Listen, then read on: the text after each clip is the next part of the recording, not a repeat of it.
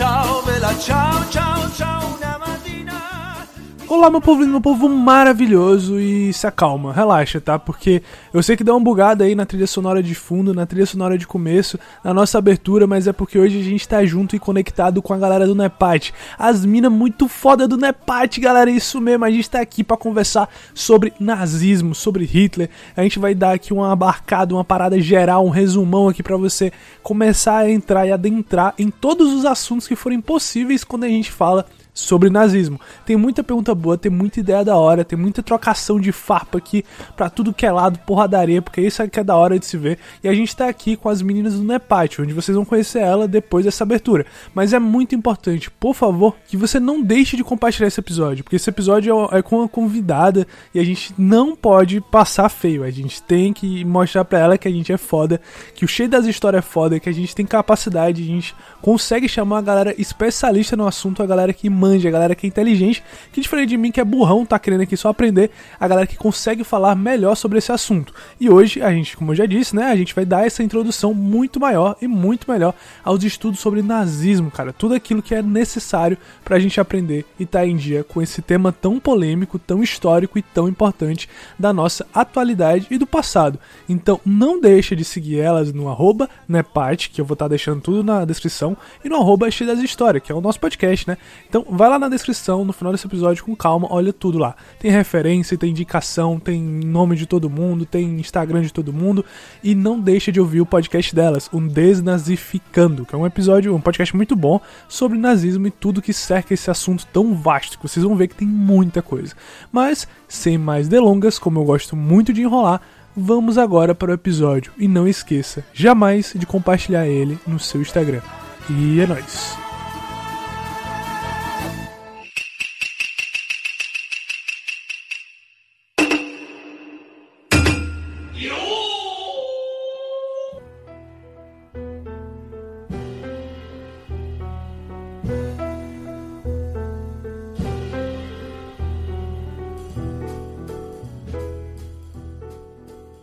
Então, galera, a gente tá aqui, né? Como eu já conversei com vocês, com duas convidadas especiais que são maravilhosas, maravilhindas, extraordinárias desse mundo fabuloso que é o mundo da historiografia, o mundo da história, que a gente vai conversar um pouquinho sobre isso.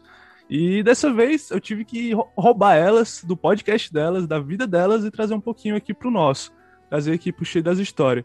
Então, se vocês quiserem se apresentar, se vocês quiserem falar aí quem vocês são na fila da tapioca. Bom, gente, então, oi para todo mundo. A gente está muito feliz de estar aqui com o Caliel, falando com vocês sobre nossos temas de pesquisa, nossos temas de interesse dentro da história.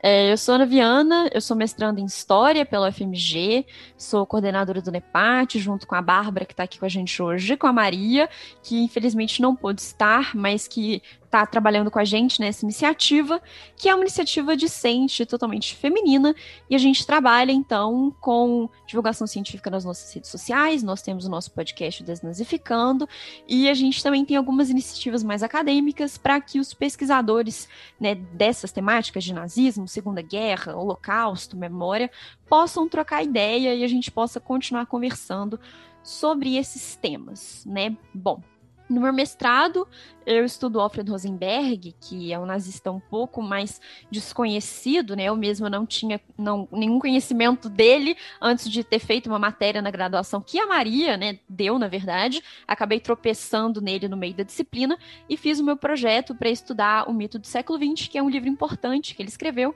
e que ficou conhecido aí como uma certa sistematização é de pontos importantes para a ideologia nazista. Né? Então, o meu objetivo no meu mestrado é pesquisar de que maneira ele vai mobilizar a história, o discurso histórico, para construir a sua argumentação ideológica, né? para falar sobre todos esses conceitos bizarros e malucos que vocês certamente já ouviram falar dentro do nazismo, não é? Então, acho que é isso. Acho que eu não esqueci de nada. Agora, Bárbara, por favor. Se garanta, Bárbara. Quem é você na Sim. fila da tapioca? A gente sempre faz por ordem alfabética, né? Então deixa eu me apresentar agora. Eu sou a Bárbara, eu também sou uma das coordenadoras do empate, né? A Ana já falou um pouquinho sobre a nossa iniciativa. Eu sou graduada em História pela FMG e agora estou aí no processo para tentar entrar no mestrado, né? aguardando os resultados. É, e, o meu, e a ideia do meu projeto de pesquisa é estudar livros de ficção científica de história alternativa em que os nazistas vencem a Segunda Guerra Mundial. Né? Então, é, minha, o meu objetivo é estudar as representações do nazismo na, no, durante a Guerra Fria, né, ali no pós-guerra, e entender um pouco as concepções sobre história e história do nazismo que estão sendo mobilizadas nesses romances. Né? Então, as minhas áreas de interesse são principalmente assim, representações do nazismo, literatura e como isso aparece na cultura, são coisas que, que me interessam. Eu, na minha cabeça vem logo o Felipe K. Dick, esse homem do Castelo Alto. E... Pois só é. que eu só conheço esse, então eu tô Justamente. Pra, pra Justamente vou estudar esse livro, se tudo der certo e eu passar. Vai dar certo, amiga, vai dar certo. Vai dar certo, vai dar certo, eu confio, eu confio. E eu acho que a gente já pode partir desse momento aqui extremamente amoroso que a gente teve para poder entender um pouco mais e começar a entender, né, que por mais que a gente acredite que seja um tema aí que, porra, antigo, antigo, antigo, antigo, ele não é tão antigo assim, porque em termos de história, 40, 50, 60, 70, 80 anos, 100 anos atrás, não é isso tudo. Então, por que pareça, o nazismo ele volta muito hoje em dia. Ele é um destaque que a gente conversa frequentemente. Um dia desse a gente viu, por exemplo, um ministro do atual governo, em que ele faz claras referências a um antigo personagem bastante importante do nazismo, da ideologia nazista. Mas, para a gente entender e debater hoje em dia, a gente tem que voltar sempre atrás sempre dar um passinho para trás. E isso é uma coisa que historiador, se você não é historiador, você tá ouvindo isso, você tem que se acostumar um pouquinho com a gente, porque a gente é muito chato nisso. Sempre que a gente vai tocar no assunto, a gente vai falar, calma, bota o pé no freio e vamos voltar um pouquinho. Então, para vocês, sejam felizes em me falar como é que surge essa, essas ideias malucas aí, qual é, como é que surge realmente. Tem uma data, tem um ano, tem um dia que o cara, ah, eu acordei, eu vou criar o um nazismo. Qual, qual a, como é que você pode me introduzir a ideia de ideologia, de movimento do nazismo. Bom, então, vamos lá, né? Eu acho que é um excelente começo, né? Tem que começar pelo começo mesmo. Nós, historiadores e historiadoras, a gente sempre realmente volta um pouco, né? Eu estava lendo um texto outro dia que a autora escrevia assim, né? Que estava conversando com um amigo sociólogo e ele falava que os historiadores eram aquelas pessoas que adoravam responder perguntas de sim e não com não é tão simples desse jeito, né? Então eu acho que isso já é bem sintomático e eu concordo plenamente. Mas bom, então vamos lá. Sobre ideologia e sobre o movimento, não é? Não são exatamente a mesma coisa, né? Então, assim, ideologia é uma coisa, movimento é outra, ainda que essas duas coisas acabem aí andando juntas, não é? Então, quando a gente está falando do movimento, não é? A gente está falando sobre as formas que o nazismo tomou aí ao longo de, do seu período de existência, né? E a ideologia, nós estamos falando das ideias que norteavam aí essas pessoas. Então, a gente vai traçar aqui duas origens breves, né? Uma para a ideologia e outra para o movimento, para a gente tentar entender como que o nazismo então aconteceu. Então, bom. Na ideologia nazista, e aí a gente pode citar aqui o Minha Luta, né, que foi escrito pelo Adolf Hitler como seu principal planejamento, digamos assim, bom, claro que eu vou puxar um pouco a sardinha para o meu lado, é o mito do século XX do Rosenberg, que eu mencionei, né, que é considerado aí um importante acompanhamento teórico para o que o Hitler estava escrevendo e é também o meu objeto de estudo. Então, nesses dois livros, a gente pode encontrar uma série de elementos aí que já existiam, que estavam sendo mobilizados e também estavam sendo elevados a uma potência absurda. Isso é algo que o historiador francês Johann Chapoutot coloca num livro dele dele muito bom que se chama A Lei do Sangue, infelizmente ainda não está traduzido aqui, né, para o português, mas ele diz o seguinte: que o antissemitismo ocidental, o racismo colonialista, o darwinismo social, a eugenia, o imperialismo, o medo e o ódio do que ele chama de judeu-bolchevismo, né, ou seja, os judeus, e também ao bolchevismo, né, que era como estavam chamando ali naquele momento que a gente hoje chamaria de socialismo ou comunismo, é, o medo e o desprezo também pelos judeus de outros lugares, né, principalmente do leste europeu. Todos esses elementos eram elementos de uma linguagem europeia e ocidental que já estavam presentes, não é? Cujos efeitos também podiam ser vistos e sentidos em vários lugares. Ele dá como exemplo o caso Dreyfus, na França, né, que foi quando, enfim, um oficial da Marinha, se não me engano, ele foi condenado, não é? Porque ele estava sendo acusado de vender informações para exércitos inimigos, ele era um judeu, e disse muito que ele foi condenado porque ele era um judeu, né? Então o antissemitismo aí já estava dando as caras, né? E além disso, a gente pode citar, né, como esses efeitos que já estavam sendo sentidos no Império Colonial, nas políticas de engenharia social em outros lugares do mundo, como Suíça, Escandinávia, Estados Unidos e entre outros, não é? Então, esses elementos que o nazismo está mobilizando, né, todos esses essas coisas que a gente está falando, eles formam essa linguagem que já existia, já estava consolidada, mas que foi de fato radicalizada dentro da Alemanha na década de 1920. E então, depois, foi colocada em prática pelo Terceiro Reich, né, pelo nazismo, nas décadas seguintes de 30 e 40, com uma violência e uma intensidade sem precedentes, né? Eu acho que a Margaret Atwood, não sei se vocês conhecem, né, autora do Conto da Aya, série que está fazendo muitíssimo sucesso, saiu a temporada nova agora, e eu particularmente sou uma grande fã da Atwood, né? Então ela tem uma frase no Conto da Aya, né, no livro, que ela diz assim, que o genial de Gilead, e aí puxando, né, lá para a realidade do próprio livro, né, esse regime totalitário que acaba acontecendo nos Estados Unidos, né, o genial não foi a sua inovação, mas sim a sua síntese. E eu acho que essa frase dela explica muito bem o que os nazistas fizeram, não é? Eu acho que a gente pode descrever a ideologia nazista como uma espécie de combinação super perigosa de vários fatores que já estavam dentro do jogo político e, bom, em grande medida ainda estão, né? Seguindo aí a lenda Hannah Arendt, que nos chama atenção para como a gente ainda vive na mesma sociedade que produziu o nazismo, né? E, bom, claro, nessa combinação aí, os nazistas trazem sim algumas inovações, algumas novas interpretações, mas nada do que eles falaram caiu do céu, e eu acho que isso é muito importante, né? Era todo um contexto de ideias que então propiciou que eles defendessem, né? Que eles tivessem defendido o que eles defendiam, e que mais tarde eles agissem de acordo com todos esses preceitos, e bom, obviamente, criassem aí alguns dos mais terríveis acontecimentos da nossa história, né? Então eu acho que em termos de ideologia, a gente pode pensar nisso, né? Numa origem mais antiga de várias ideias que os nazistas mobilizam, né? E que eles radicalizam muito aí dentro do Terceiro Reich. Eu acho que, ah, só interrompendo, eu acho que é, Por favor.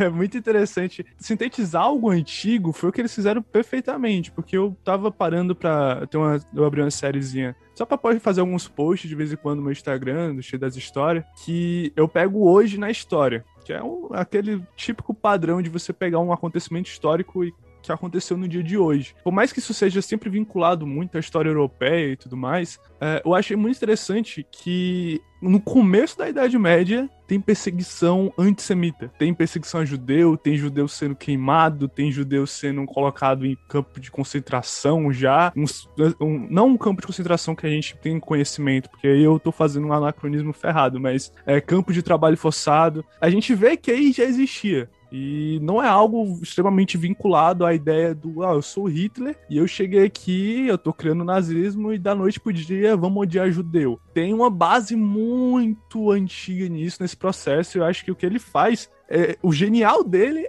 é dele botando o Hitler como personagem, um personagem, ou o movimento, ou a ideologia como um todo. O genial é justamente sintetizar isso. Eu acho muito interessante. Não, assim, total. É, eu acho que esse ponto assim é bem importante para a gente entender, né, que são coisas que já estavam realmente presentes. Aí, né? como você disse, a gente tem registros de né, um antissemitismo, um antijudaísmo, né? Isso é algo que a gente vai entrar mais quando a gente estiver falando sobre o porquê desses preconceitos, né? Falar um pouco sobre a historicidade disso, né? Realmente não tem nada que cai do céu, assim, né? Então, é, os, os nazistas, eles não inventaram os campos de concentração, eles não inventaram campos de trabalho forçado, mas é claro que isso não aconteceu da mesma forma durante todos os períodos da história, né? Claro que, sei lá, os campos de concentração ou trabalho forçado que existiam em outros momentos não eram Auschwitz, né? Claro que não, mas não é como se fosse uma coisa, assim, super nova, super diferente, né? Eu acho que a inovação é, do nazismo, e aí que foi em grande medida puxando o Zygmunt Bauman, né, que é um sociólogo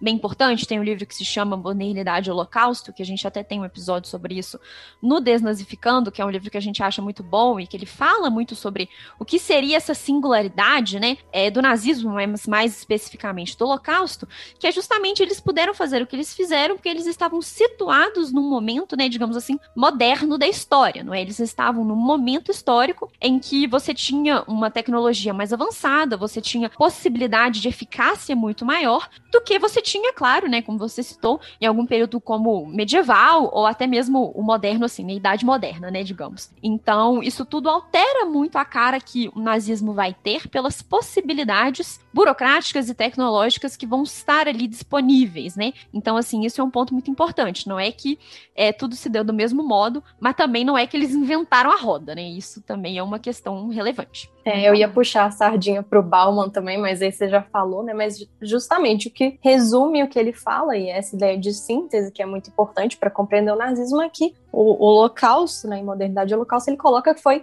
que, que o Holocausto surgiu a partir de uma combinação excepcional, excepcional de fatores normais da sociedade moderna, né? Então, e a gente continua vivendo nessa mesma sociedade, né? Vale Vale pontuar. Vale ressaltar. É uma modernidade que a gente não sabe se tá tão moderno, se tá tão pra frente, assim, se existe realmente essa ideia. Porque por mais que a gente, no pensamento de historiador, a gente não tenha, de fato, esse, esse pensamento que, ah, relaxa que daqui para frente tudo vai melhorar e vai existir um progresso lá no futuro. É, eu acho muito interessante isso, porque a gente vê que as motivações para isso acontecer, principalmente na Alemanha, elas vão começar a se adequar a esse tipo de pensamento, né? Então, é esse tipo, é, o que tá acontecendo na Alemanha, na Alemanha pós-guerra, na Alemanha pós-Primeira Guerra Mundial, é uma Alemanha que ela tá precisando, de certa forma, assim, com outras crises no mundo, com outros países, que isso é algo muito comum, ela precisa colocar uma certa culpa, ela precisa precisa colocar um certo peso, ela precisa buscar responsáveis pela, pelo, pela catástrofe que está acontecendo. Então vocês conseguem pensar se a Primeira Guerra Mundial é realmente um ponto de, de ruptura muito grande para pronto, a partir daqui,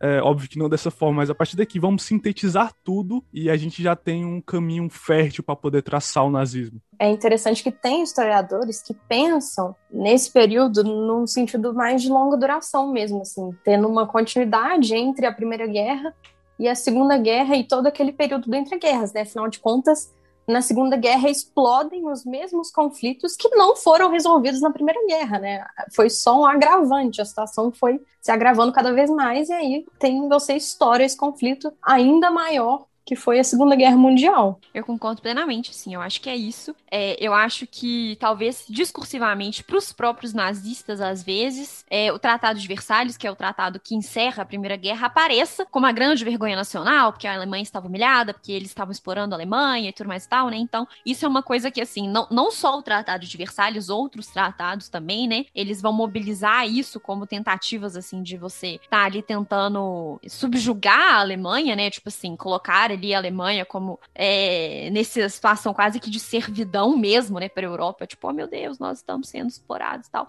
É, então isso é uma coisa que eles mobilizam muito, né? Eles não sei se é o Hitler que fala, eu acho que é, num determinado discurso, que o Tratado de Versalhes é tipo a vergonha nacional, um trem assim. É muito mineiro, né? Um trem assim. Mas. Mas, é, com relação, assim, né, a esse contexto, né, eu acho que, assim, como a Bárbara muito bem colocou, eu acho que a Segunda Guerra é muito um momento de quase que um, um acerto de contas, assim, né? Existem questões como o próprio nacionalismo, por exemplo, que muitas vezes é considerado o grande mote, né, dessa Primeira Guerra, que ela volta totalmente na Segunda, né?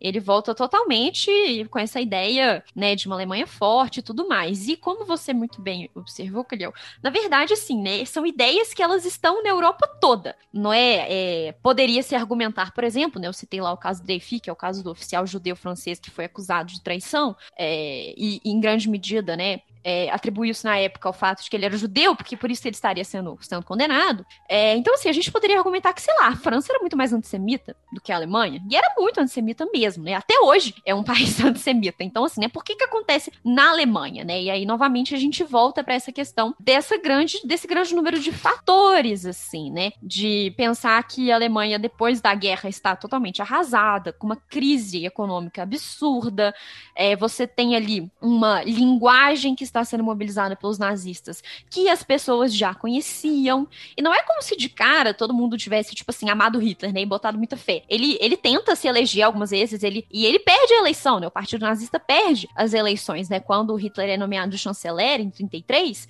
ele é nomeado chanceler, mas ele tinha perdido a presidência da Alemanha para o von Hindenburg, não é? Então, assim, eu acho que, para usar uma expressão do, do Richard Evans, né? Que é um historiador britânico que tem enfim, um monte de livros que falam sobre nazismo. Ele, esses sim estão, estão traduzidos aqui no Brasil, né? Então você tem a chegada do Terceiro Reich, o Terceiro Reich no poder e o Terceiro Reich em guerra, né? A gente usa isso a rodo é, no Nepate, assim, tudo que, tudo que aconteceu a gente vai livro, nesses esse livros. Esse autor, ele é muito, ele é muito reconhecido mesmo. Eu pouco ainda não entrei em idade contemporânea, por exemplo, na universidade, mas vários professores já falaram dele e tudo mais, e ele parece realmente ser um cara muito foda no que ele tá fazendo, eu acho muito interessante. Ou oh, ele é muito bom, assim, a gente brinca que se não tem alguma coisa nesses livros, é porque não aconteceu, porque ele falou de tudo mesmo, assim, fico feliz que seus professores usem, porque realmente, assim, a gente acha Sim. que realmente ele é um historiador muito bom, assim, né? E, é, e essa, assim, para quem interesse, essa trilogia é ótima para começar a ler sobre nazismo, assim. É são, são os livrão meio grandão, mas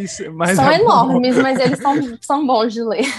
É. Eles são acessíveis e tem PDF na internet, então assim dá pra. Relaxa, dá ninguém, pra sabe, ninguém, ninguém, sabe disso, gente. Mas você falou também nesse ponto é, da criação do, dessa personificação do Hitler. Se é o nazismo ele é uma síntese de ideias, eu acho que o, o, o Hitler pode se tornar quase um personagem nesse, nesse meio tempo, né? Inclusive, eu tenho um livro que é emprestado de um amigo meu, aquele velho livro emprestado que tá aqui, eu não sei porquê, na minha casa há 50 anos, que se chama 1924, o ano que criou Hitler, do Peter Ross. Eu não sei se ele é historiador, não sei que, né? Eu não peguei o livro ainda para ler, mas eu achei interessante o ano de 1924, o ano que criou o Hitler. Esse ano tem alguma importância assim para a história da Alemanha, para a história só do Hitler? Qual é o aniversário dele, o ano que ele tirou o BV dele? Qual é a ideia de ser? Só sobre um comentário que você fez an antes, o Hitler, ele, ele, assim, com toda certeza cria esse personagem, assim, ele se torna uma figura, né? Assim, a gente pode falar disso mais para frente, mas tem uma mitologização da, em torno da figura dele, né? Esse mito do grande líder, da liderança, que vai influenciar muito para toda a popularidade que ele ganha e, cada, e, ganhando cada vez mais apoio ao longo do governo nazista, né? Mas sim, essa data podemos voltar para isso depois e eu deixar no falar de 24. Eu ia falar que, tipo assim, apesar que a expressão que o Richard Evans usa é que é, ele chama um capítulo inicial de As Fraquezas de Weimar, né? Que falando assim, que era o regime que antecedeu ali, né, a subida de Hitler ao poder, e era o regime democrático que foi estabelecido depois da, da, da, da, Primeira Guerra e tudo mais. E aí ele fala sobre como esse era um regime super frágil, como as pessoas não botavam fé, como as, os alemães estavam pouco engajados na política, né, e tal. E aí o que eu ia falar era que, tipo assim, apesar dessas fraquezas, não é como se as pessoas tivessem botado fé no Hitler em termos, assim, digamos, entre aspas, né, mais radicais, logo de cara, né, tipo assim, o Partido Nazista teve uma subida um tanto quanto gradual ali é, ao poder, né, digamos assim. Então, é, ele eles tentaram dar o golpe, né, o golpe da cervejaria deu ruim demais, né, e aí, enfim, depois que ele tenta dar o golpe da cervejaria em Munique, né, que eles iam fazer uma coisa ah, lá Benito Mussolini, né? Tipo assim, a marcha sobre Roma, marcha, seria uma marcha sobre Munique, né? Digamos assim. Mas que flopou totalmente, tipo assim, deu errado, né? Alguém delatou eles, eles foram presos.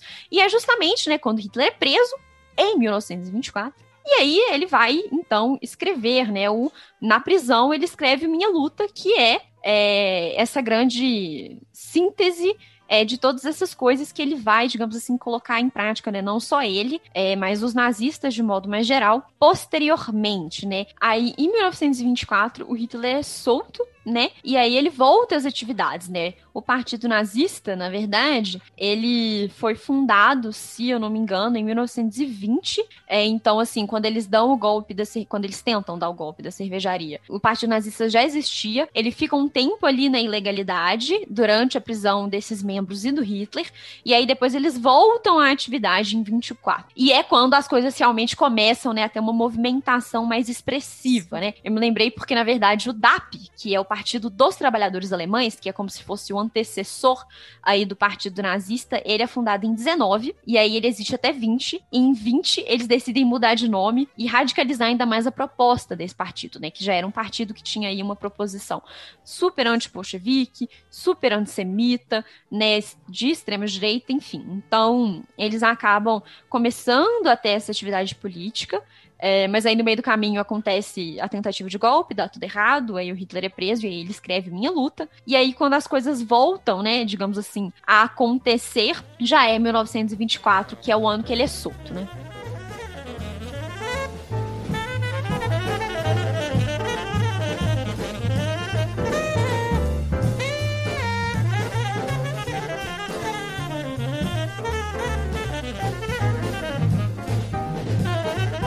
É, é, é, justamente né, nesse momento de 24 que ele sai da prisão, acredito que a, a, organização do partido ela muda, sabe? É realmente o momento que começa a girar em torno da figura do, do, Hitler, que ele se torna assim, não só mais o líder do partido, mas o líder assim do movimento, digamos, sabe? Todo movimento nazista a partir dele vai se estruturar 100% em torno da figura dele, né? Ele vai ser esse agregador de todas as forças ali dentro desses dentro do partido.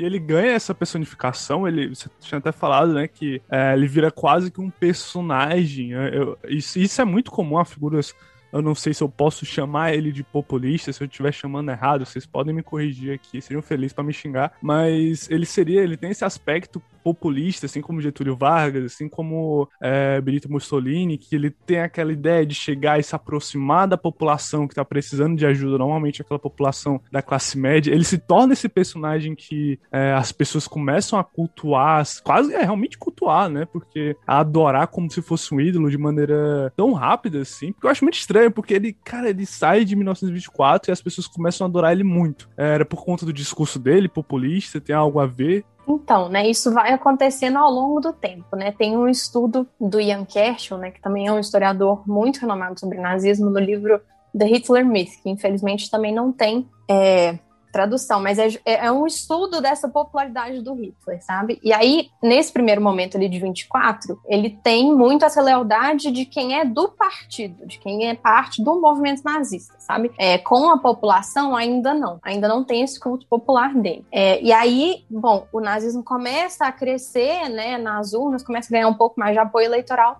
mas quando Hitler chega na, na chancelaria, em 33, acho que o, o Evans dá um número assim, mais ou menos 33% das pessoas votavam no Partido Nazista. Então, não é uma maioria ainda, sabe? De jeito nenhum, tanto que ele não consegue ganhar a eleição, né, para presidente. É, e aí é a partir daí, a partir do momento em que os nazistas tomam o poder, que ele vai conquistando cada vez mais é, essa popularidade. E ele constrói essa imagem inicialmente de que ele é um homem do povo, sabe? Assim, ele chegou ao poder, mas o Hitler era um homem do povo, igual todo mundo, sabe? Assim como qualquer outra pessoa. Ele também, né, assim, era pobre quando ele era mais jovem, etc. Ele tem toda gente essa imagem gente como a gente, que ele ouve o povo, ele é a voz do povo alemão, sabe? Ele já, ele já, ele vai... ele já comia pão com leite condensado também? Pois é, comia pão. Ele, ele tinha esse tipo de. Semelhanças, né? ele, ele se assemelhava, ele gostava de se essa né? imagem. Né? Ele tem essa imagem, assim, de, é, de, de alguém acessível, né? Apesar de, na verdade, não ser nem um pouco. E aí, o, o que o Kershaw fala é que o Hitler, ele deixa os assuntos do dia a dia para a administração do partido então, todas as reclamações que as pessoas tinham do governo acabava caindo em cima do partido, tipo assim, ai, o preço do pão tá alto, ai, a taxa de desemprego tá alta, ai, política X a gente não gostou. Isso caía, essa desaprovação caía toda em cima do partido, e o Hitler ganhava o crédito por tudo que dava certo e era o responsável por tudo que dava certo, né? Então, esse culto à personalidade era, dele vai crescendo. Ele, né? é, se certo. deu errado, não é culpa do Hitler. Se deu certo, foi Hitler que fez. Foi Hitler era assim. que fez, exatamente. E, e, mas essa visão dele, essa, essa, essa fama dele, cresce só dentro da Alemanha ou nos países vizinhos ali também? Tinha, eu acho que tinha, eu conheço mais na Áustria. Assim, na Áustria tinha um movimento nazista também, tinha uma seção do partido lá. E em outros lugares que tinham populações alemã, de alemães étnicos, eu não sei, viu? Não vou saber te acho... responder, mas na Áustria tinha um, um, movimento nazista também. Porque eu acho muito interessante porque ele tem essa, esse culto a Uh, se a gente pode elencar assim, começar, acho que a gente já pode pensar em elencar as características principais assim do nazismo. Acho que o ariano, né, a pessoa ariana, o ideal do ariano, que é uma pessoa que é branca, dos olhos azuis, tem que ter um determinado modelo de corpo, ela não pode ser uma pessoa com algum tipo de deficiência e tudo mais. Isso começa a ser muito vinculado à ideia alemã.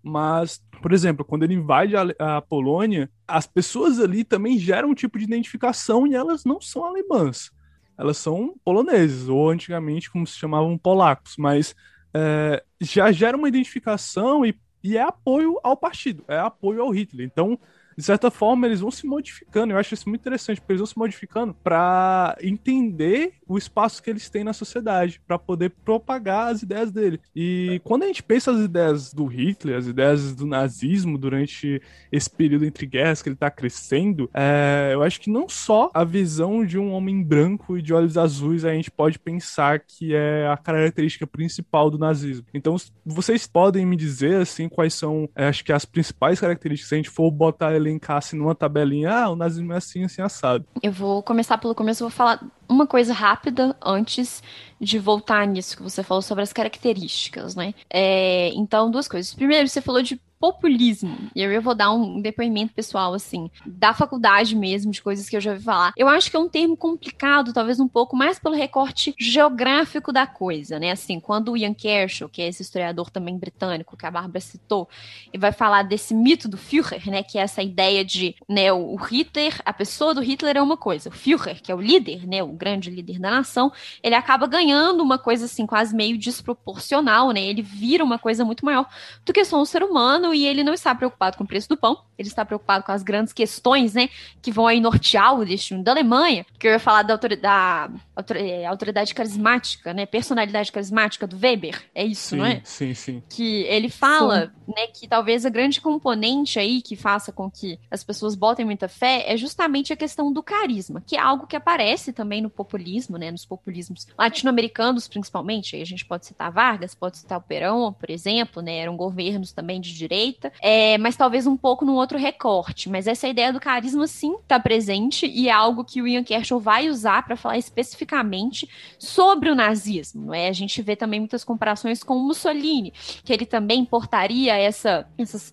essa autoridade carismática e que isso faria com que as pessoas né, botassem fé e sentissem, enfim, uma conexão maior a partir disso, né? Isso é algo que, que ele utiliza, então talvez seja assim mais adequado usar essa terminologia, sabe? Tipo assim, não ah, que sim. né? Tipo, nesse sentido que eu, não, sim, eu com pensando. certeza. É, eu concordo. Eu acho que assim, a gente pode, às vezes, pensar em semelhanças, né? E, mas claro que são contextos muito diferentes e é só essa clareza de linguagem mesmo. Acho que eu concordo com ela. No populismo é um termo muito localizado, assim, ele diz respeito a fenômenos da história da América Latina, sabe? Acho que é, quando a gente vai falar da Alemanha, a gente pensa num, nessa talvez mais em popularidade nessa questão da liderança carismática mesmo. Só ter coisa de historiador, é. assim, tem que ter uma linguagem eu, eu, eu, mais específica. Eu percebi isso muito num episódio fabuloso, cara. Eu amo esse episódio de vocês, que é o episódio sobre fascismo de vocês, que é um episódio muito bom. E eu vi que eu quebrei muita cara quando eu tava lendo, eu quebrei agora minha cara de novo. Eu adoro fazer isso, porque isso é importante. É, a gente entender que tem certos conceitos que eles não se aplicam tanto em determinadas épocas, né? E eu achei interessante que o fascismo, ele tem uma percepção de conceito até que vai de autor para autor. Tem um autor que fala que o fascismo, por exemplo, já que a gente tá tocando essa ideia um pouco mais de conceitual, tem autor que acredita que ele é só aquilo que aconteceu nos, nos 30 anos 40 e anos 20, né? É, e pronto, morre aí. E tem autor que não, a gente tem características hoje em dia que são fascistas. Não pode nem chamar de neofascista, é fascista mesmo. Então, tipo, eu acho muito interessante o quanto na história tem conceitos que eles são interessantes a gente colocar exatamente onde eles têm que ficar. E a gente conversa sobre isso, é algo fenomenal. E eu agradeço muito. Então, quanto mais vocês quiserem bater aí, quiser me rechaçar, eu acho ótimo. E é interessante porque todo mundo vai aprendendo junto.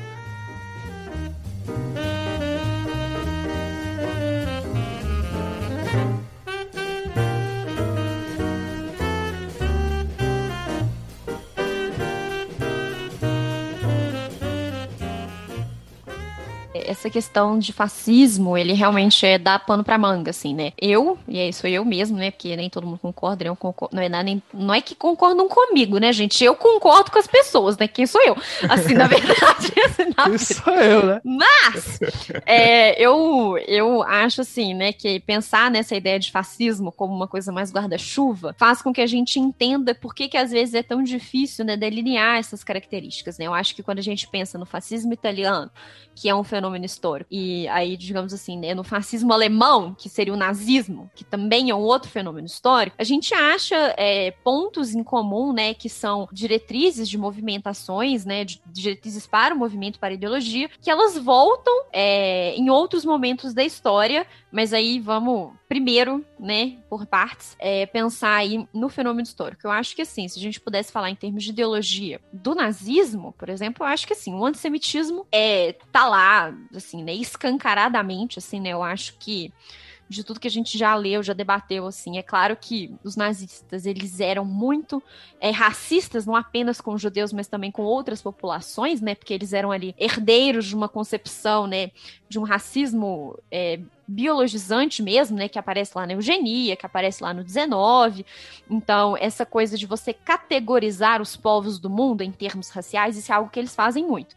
Mas o inimigo número um era, com certeza, é, o povo judeu, né? A gente tem uma série de produções de época, propaganda, filmes, enfim, livros, né? No, nos quais o, os judeus são retratados como essa anti-raça, né? Eles muitas vezes não são nem considerados uma raça, eles são justamente a ausência de uma raça e por isso eles são tão ruins. É, isso é algo que aparece certamente, né? Você tem também um anti-bolchevismo muito grande, não é? Eles eram absolutamente contrários às ideias é, que estavam sendo defendidas ali na União Soviética, né? A gente geralmente fala bolchevismo porque era o termo que eles usavam na época, né? Eles não usavam so nem socialismo nem comunismo do jeito que a gente usa hoje. Então, é mais fácil a gente pensar no bolchevismo como esse movimento que acontece, a princípio, ali na Rússia, né, e que depois, enfim, engloba outros lugares ao leste do globo, lá para os lados, lá para os lados de Putin, não é mesmo? Então, assim, você vai ter países satélites que acabam sendo incorporados dentro dessa União Soviética, e aí, enfim, a gente fala mais de bolchevismo, né? Então, eles eram anti-bolchevistas. Acho que o racismo, de modo geral, né, como eu já mencionei, era também uma ideologia super machista, né, misógina, isso é algo que aparece até hoje, né, geralmente é, por serem extremamente tradicionalistas, né? Isso é algo que Humberto Eco fala como característica dos fascismos de modo geral e que aparece com muita ênfase no nazismo, que é essa recuperação de uma idade do ouro super remota, né? Quase que assim uma coisa meio utópica mesmo, que seria ali algo um passado é, ancestral que eles estariam tentando retomar, né? Então um passado ancestral onde os arianos, que você muito bem falou, né? Que seria essa raça branca original, né? Esse povo original, que era super criativo, super incrível, que eles estavam ali vivendo é, em harmonia com a natureza e, tipo assim, os homens faziam o que eles tinham que fazer, as mulheres faziam o que eles tinham que fazer e não tinha mistura e tava tudo bem. É, eles remetem muito a isso, né? Não para exatamente voltar a isso, mas para recuperar isso no presente para que o futuro, e aí pensando muito naquela ideia do Reich de mil anos, né? Esse futuro é, milenar, que seria assim um Reich de mil anos de paz, não é para que nesse Reich essas raízes da raça pudessem ser recuperadas. Né? Então isso é algo que eles fazem muito apelo, né? Existe no discurso deles, é um discurso histórico é, de muito apelo a esse passado ancestral, né?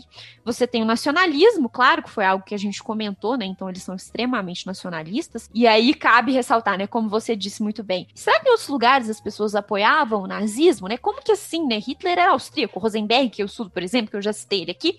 Rosenberg era da Estônia. Tipo assim, what? Né? Como que essas pessoas acabaram botando fé num cara que falava que a é. Era a melhor nação do mundo, né? Tipo assim. E eu acho que isso tem muito a ver com essa questão racial mesmo, que é tipo assim, você tá pensando na nacionalidade não só no sentido do Estado Nacional Alemão moderno, mas sim nas fronteiras naturais que eles estão tentando recuperar. Então, por exemplo, Rosenberg dar o exemplo do Rosenberg, né? Que ele já virou meu nazista de estimação, gente não aguento mais esse homem. é, ele nasceu na Estônia, e você poderia facilmente argumentar, esse cara não é nem, nem cara não pertence, né? Não pertence. Qual foi, né? Tipo assim, sei lá, o Hitler pelo menos era austríaco, né? Tipo assim. Mas aí qual que é a argumentação? É, a argumentação é que o sangue ariano, né? Que seria esse sangue original aí, que enfim as pessoas estariam meio que tentando recuperar, ele se espalhou pelo mundo, né? Então, assim, existem é, germânicos, né, que seria, digamos assim, a raça atual, né, digamos, né, para eles, descendente desses arianos original, né? Então os germânicos é que são a bola da vez, né? Esses germânicos estão espalhados pelo, pelo globo, né? Então assim, nesse livro do Chapotot que eu mencionei, a Lei do Sangue, é, ele é, tem um, uma produção nazista que dá tipo esse exemplo, né, que a pessoa fala assim: "Meu Deus, mas tem uma moça polonesa ali que é alta, loira, branca, belíssima, dos olhos azuis. Essa moça é alemã, ela tá na Polônia Polônia por um acidente do destino, né? Tipo assim. Aconteceu, só ignora. Né? Tipo assim, sabe? Por um acaso ela acabou vindo parar aqui, mas na verdade ela pertence ao Reich. Né? Então, assim, existe quase que uma nova, é, um novo conceito de nacionalidade que está sendo criado ali, né? Que é uma nacionalidade pautada não pela língua, é, então, assim, né? Acho que até o Hitler chega a dar esse exemplo em algum ponto, né? Um negro falando alemão jamais será alemão. Né? Não é isso que define que ele é quase, é alemão. Quase a, a, isso me lembrou, essa ideia de língua me lembrou um pouco daqueles pensamentos gregos antigos, né? Que a linguagem unia quem é o, o, o dono da terra de verdade, quem é um grego de verdade, é quem por, é, pertence é, a essa linguagem, a esse grupo étnico que é mais superior, e aqueles são bárbaros, né? Os de fora são os bárbaros. Eu acho Exatamente. que tem esse desprendimento e essa vontade de ser algo, de voltar a algo antigo, mas de recuperar mesmo uma perspectiva de algo antigo que era que era original, que era bom, que era importante e que hoje em dia não tem mais esse mesmo valor. E eu, eu não sei por que na minha cabeça veio, veio essa última notícia que teve agora sobre o presidente da Argentina, Alberto Fernandes, quando ele fala que é, a, os argentinos, diferente do, dos brasileiros, eu acho que era dos colombianos, não vieram da selva, não vieram dos índios. A gente veio de grandes embarcações europeias. Então, tipo assim, tem esse desvinculamento, né, da ideia de originalidade ali que, pô, você sempre tá querendo estar do lado de alguém que parece ser o mais superior, alguém que parece ser o mais desenvolvido. O, o quanto o racismo, o quanto quanto a ideologia que extremista, ela é puro, acho que na maioria das vezes, não só puro discurso, porque ele afeta realmente a realidade, mas ele é algo que convém na hora que dá certo e não convém na hora que não dá certo, porque é, o Hitler, ele fez, eu acho isso muito in, in, in, curioso, assim, da história da Segunda Guerra Mundial, quando a gente vai pensar, que o Hitler, ele fez um acordo militar enorme com o Japão, e que era teoricamente no plano de, de superioridade racial, o Japão era de menos que devia, era, devia ser o mais inferior para eles. E o Japão tinha a mesma perspectiva sobre eles, né? Também outra ideia, não só de racial, mas ideológica, com o Stalin, com a União Soviética. Ele faz um pacto ali nos anos 39, é, 1939 que, sobre a Polônia e tudo mais, e ele fala: beleza, a gente odeia vocês, mas vamos compactuar aqui, né? Finge que não tá acontecendo, finge que a gente não se odeia, finge que eu não tô colocando os bolcheviques em campo de concentração. Vamos, vamos seguir aqui, né? Vamos seguir a ideologia que dá certo. Então eu acho muito interessante que ele tem que convir na hora que dá certo. Então acho, acho, acho curioso o quanto isso é falho. Porque é totalmente antiético. E quando é algo totalmente antiético, ele é falho em todo canto. Você vai aprofundando, você vai escavando, você vê o quanto aquilo é errado, o quanto aquilo é falho. E o Hitler ele vai mostrando isso com acordo com o Japão, com acordo com a, com a União Soviética, que ele vai quebrando a cara da galera que acreditava nele e do próprio discurso dele. Eu acho muito, muito foda isso, muito foda mesmo. Não, total, assim. Eu acho que com relação a essa questão da linguagem, você pegou muito bem essa ideia, né? A virada que os nazistas estão propondo é justamente essa, né? O que define a, a ligação da pessoa com o solo, né, digamos assim, da pessoa com a nação, não é a língua, é o sangue, né? Então essa ideia de tipo assim, né, o que define a fronteira é o trabalho do sangue no solo, é a ocupação que essa população vai fazer nesse solo, e não é qualquer solo, tem que ser um solo, né, digamos assim, que a sua raça esteja bem adaptado, né? Então isso é uma ideia que eles modificam e essa sua lembrança dos gregos é muito real, né? A virada que eles propõem é justamente essa. Agora, com relação à ideologia, eu boto muita fé nisso. Isso foi uma coisa até que uma menina me perguntou quando eu tava falando sobre, sobre essa ideia, essas, esses diferentes papéis de. É, na época, obviamente, eles não estavam debatendo gênero como a gente debate hoje, né? Mas essas ideias desses papéis para cada sexo, digamos assim, talvez seja menos anacrônico, né? Então, assim, pensar o que as mulheres poderiam fazer, o que os homens poderiam fazer. Ela perguntou assim, uai, sei lá, mas tudo bem. Tinha a Lene, que era cineasta do partido, fez uma porrada de filmes, ela jamais poderia estar fazendo aquilo de acordo com a ideologia. Ela tinha que estar ou rezando ou em casa cuidando dos filhos, ou sei lá, entendeu? Tipo assim, ela não tinha que estar tá fazendo nada daquilo. E essa ideologia, ela, quando a gente pensa na coisa pragmática, né? Você está numa guerra, você está, é, você precisa fazer acordos para resguardar o seu país, né? Na política externa, né? É, ainda não é o resto de mil anos, né? As fronteiras ainda não são raciais. Então, é, em termos pragmáticos, é, nunca dá para seguir a ideologia risca justamente por isso, porque ela é um conjunto de ideias, e é um conjunto de ideias que, por mais que elas estruturem a nossa realidade, né? Sei lá, o racismo estrutura a nossa realidade até hoje, por mais que elas sejam potentes e estruturantes, é, nem sempre dá para você pôr em prática, né? Igual você mesmo mencionou. Tá, tudo bem, eles odiavam a União Soviética, mas fizeram um pacto de não agressão, porque era estrategicamente necessário naquele momento, não é? Eles achavam que os japoneses eram racialmente inferiores, mas na hora da guerra precisou-se fazer um acordo com o Japão, né? Por motivos outros, né? Eu, eu não, não teria é, propriedade para acusar, é, digamos assim, né, os motivos desse alinhamento com o Japão com muita profundidade, mas, assim, na hora do vamos ver, é, o, o pragmatismo, né, digamos assim, né, na guerra, pedia outras atitudes que a ideologia certamente não dava conta de justificar, não é? Então, existe realmente esse descompasso, né? A ideologia, ela é o norte da ação, ela é o ideal para essas pessoas, mas nem sempre dá para colocar ela em prática com todas as letras.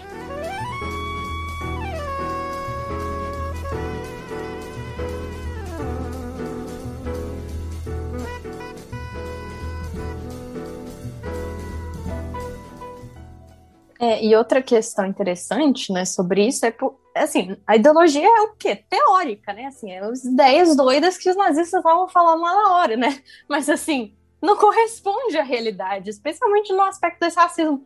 Simplesmente algo que não corresponde à realidade. Inclusive, é uma dificuldade que eles encontraram, por exemplo, na hora de fazer as leis de Nuremberg. Como é que você determina quem é judeu? Então, não existe essa linha de separação racial biológica. Então eles encontraram muita dificuldade na hora de determinar quem é judeu e quem é ariano, né? Assim, porque no final das contas isso é algo é, é uma divisão inventada, né? Assim, eles, essa separação entre nós e eles. Pintar janelas, né? Pintar, eu acho que isso ficou muito isso é muito bem registrado, acho que na, na, na lista de Schindler, quando eles, aquele batalhão de soldados vão passando nas ruas e vão identificando as casas das, das pessoas com a estrela de Davi. Então tem toda essa identificação do, de quem é judeu e quem não é, e aí começa a dar muito ruim, né? Não, não que não estava dando ruim antes. É, sim, e outra questão, né, é, é porque assim, a ideologia, igual a Ana falou, né, na prática, às vezes as coisas vão ser diferentes e vão ser interpretadas de maneira diferente pelos próprios nazistas. Então, por exemplo, é uma questão muito interessante no livro da Wendy Lauer, que tem traduzido para português, que chama As Mulheres do Nazismo. Ela fala sobre como as mulheres que foram para o leste, né, para os territórios ocupados lá na Polônia, lá na Ucrânia, elas aderiram completamente à ideologia nazista, né? por exemplo, a, a, ideologia, a ideia de superioridade racial e de antissemitismo, elas participaram na perpetração do Holocausto junto com os homens, né? São mulheres que assassinavam, né, e, e tomaram parte ativa na violência. Então, nesse sentido de é, da adesão ideológica, elas estavam completamente alinhadas, né? Elas eram o que arianas, a raça superior, e elas estavam eliminando então a raça inferior nessa luta, né, pela sobrevivência, que era o, o que faltava à ideologia nazista. Mas elas estavam rompendo com o papel que a ideologia atribui às mulheres, porque a violência não, não é o papel da mulher sim, ser violenta, sim. né? E, eu, eu, e ser uma perpetradora. Então, assim, é muito complexo. É muito complexo. Eu, eu, quando você fala dessa violência, ela me relembra, acho que ela lembra muito essa perseguição, né, que tem na Alemanha, não só com os judeus, mas com ciganos, com homossexuais, com pessoas que não fossem consideradas as superiores e as escolhidas. E então eu, eu aqui é uma pergunta sincera. Quando eu penso o holocausto judeu, por exemplo, que na verdade a gente fala judeu, porque foi realmente a maioria das vítimas, mas tem outras vítimas ali que não eram judias, mas esse holocausto, esse processo de massacre, de genocídio e etnocídio é, exacerbado, ele começa realmente ali, por exemplo, acho que é na construção, sei lá, de, dos primeiros campos de concentração em Auschwitz. Eu não sei se né, não, não sei se é o primeiro campo de concentração, mas ali em 1940. Mas ele começa quando, ah, vamos botar um campo de concentração e vamos botar pessoas lá dentro. É, esse é um pensamento que a gente pode ter sobre o holocausto, que o holocausto ele só realmente começa com a ideia ou com a violência direta de matar e exterminar? Então, é, essa é uma questão muito complexa, né? Porque, obviamente, não é algo que acontece da noite para o dia. Óbvio, né? Um, um, processo até você chegar no extermínio sistemático. Então, assim, é, à medida que o regime foi se radicalizando, eles foram tomando cada vez mais passos, né? Que, por exemplo, começaram a retirar os direitos civis dos judeus e também de outros grupos que eram perseguidos, né? O primeiro campo de concentração já foi aberto em 33, agora eu não lembro o nome de qual, qual foi o primeiro, é, mas era um campo para prisioneiros políticos e para a categoria dos antissociais, entre aspas, né? Então, nesse momento, a gente ainda já tem políticas de repressão muito grandes, mas a gente ainda não está falando de extermínio físico, né? É, mas aí essas políticas de retirada de direitos vão avançando cada vez mais, né? Mas o Holocausto, como a gente conhece, ele hoje não foi algo que estava planejado desde o início, né? Foi um processo que aconteceu por meio desses vários passos, né? Então, assim, quando a gente olha de trás, é, não, de. De Bom, quando a gente olha para o passado, eu me confundi ah, tá. toda. quando a gente olha para o passado, da nossa perspectiva, a gente consegue observar essa sequência, né? Então, assim, por exemplo, primeiro você retira os direitos civis dos judeus, depois você força eles a usar a identificação, depois você força eles, coloca nos guetos, depois você deporta para o leste, aí você abre os campos de concentração. Parecem passos lógicos mas não era algo que estava dado, sabe? Você retirar os, os poderia ter parado em qualquer ponto, sabe? Entendo. É, e é algo que acabou avançando, mas assim não era um plano que tinha desde o início, né? Essa, os nazistas já falavam nessa questão judaica entre muitas aspas, que é um termo que eles usam, que era algo que tinha que ser resolvido. Eles tinham que resolver como é que ia lidar com a questão de terem judeus no território do Reich. É, e inicialmente o plano era de deportação. Então, quando a guerra começa, eles começam a deportar os judeus para o leste, né? Então, estabelecem os guetos na Polônia. É, e é importante falar que, assim, essas políticas, no come... eu estou falando do período da guerra agora, né? Assim, já Entendo. começou a guerra, eles estão invadindo a Polônia, etc. Essas políticas, por exemplo, de concentrar a população judaica em guetos, de deportar a população judaica, já são políticas genocidas mas elas não são o extermínio sistemático, que é o que a gente conhece como holocausto, entendeu? Então, entendo, entendo. por exemplo, é, é, um, é uma. Já é genocida você acumular, você fechar 300 mil pessoas no gueto de Varsóvia, elas estarem morrendo de fome e de doença simplesmente porque as pessoas não têm recurso nenhum ali dentro daquele Sim. gueto. É uma política genocida, mas não é o extermínio sistemático como foi nas câmaras de gás de Auschwitz, sabe? Então esse esse último passo para o extermínio, para a construção dos campos de extermínio, ele foi dado em, por volta de 41, 42, assim. Em 42 a gente já pode falar no Holocausto, já tinham campos de extermínio é, com as câmaras de gás funcionando. Aí de 42 a 45 é que a gente tem esse esse extermínio sistemático do que é o que a gente chama de holocausto, né? Mas é claro que ele tem todo um processo, né, que começa lá em 33. Hum, Mas como eu, eu falei, não era algo que estava determinado, poderia ter acontecido de outra forma. Né? É, não era um planejamento, tipo assim, né? Quando o Hitler escreveu lá em Kampf, não tem ele escrevendo, vamos matar toda a população judaica da Europa, né? Tipo assim, é, se não me engano, acho que foi Dachau, Joguei no Google aqui o primeiro campo de concentração, aberto em 33. 33, né? É, 33 mesmo. É, e assim, você tem até uma diferença, né, disso que a Bárbara está dizendo. Você tinha campos inicialmente dentro do território alemão, que é algo que com o tempo vai desaparecer, né?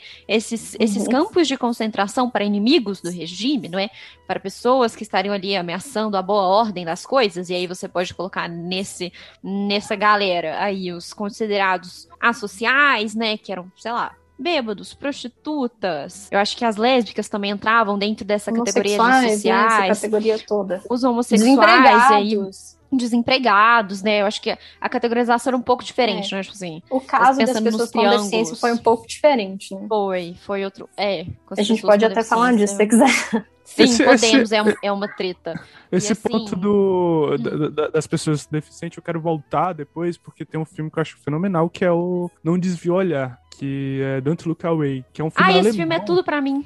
Esse eu indiquei ele no Depart. Ele foi traduzido com outro nome, eu acho, no, no Brasil. É. Eu acho que eles traduziram como é, Nunca um Deixe nome... de Lembrar, mas não é, é exatamente a melhor tradução. Mas esse filme, esse vamos filme é falar sobre ele.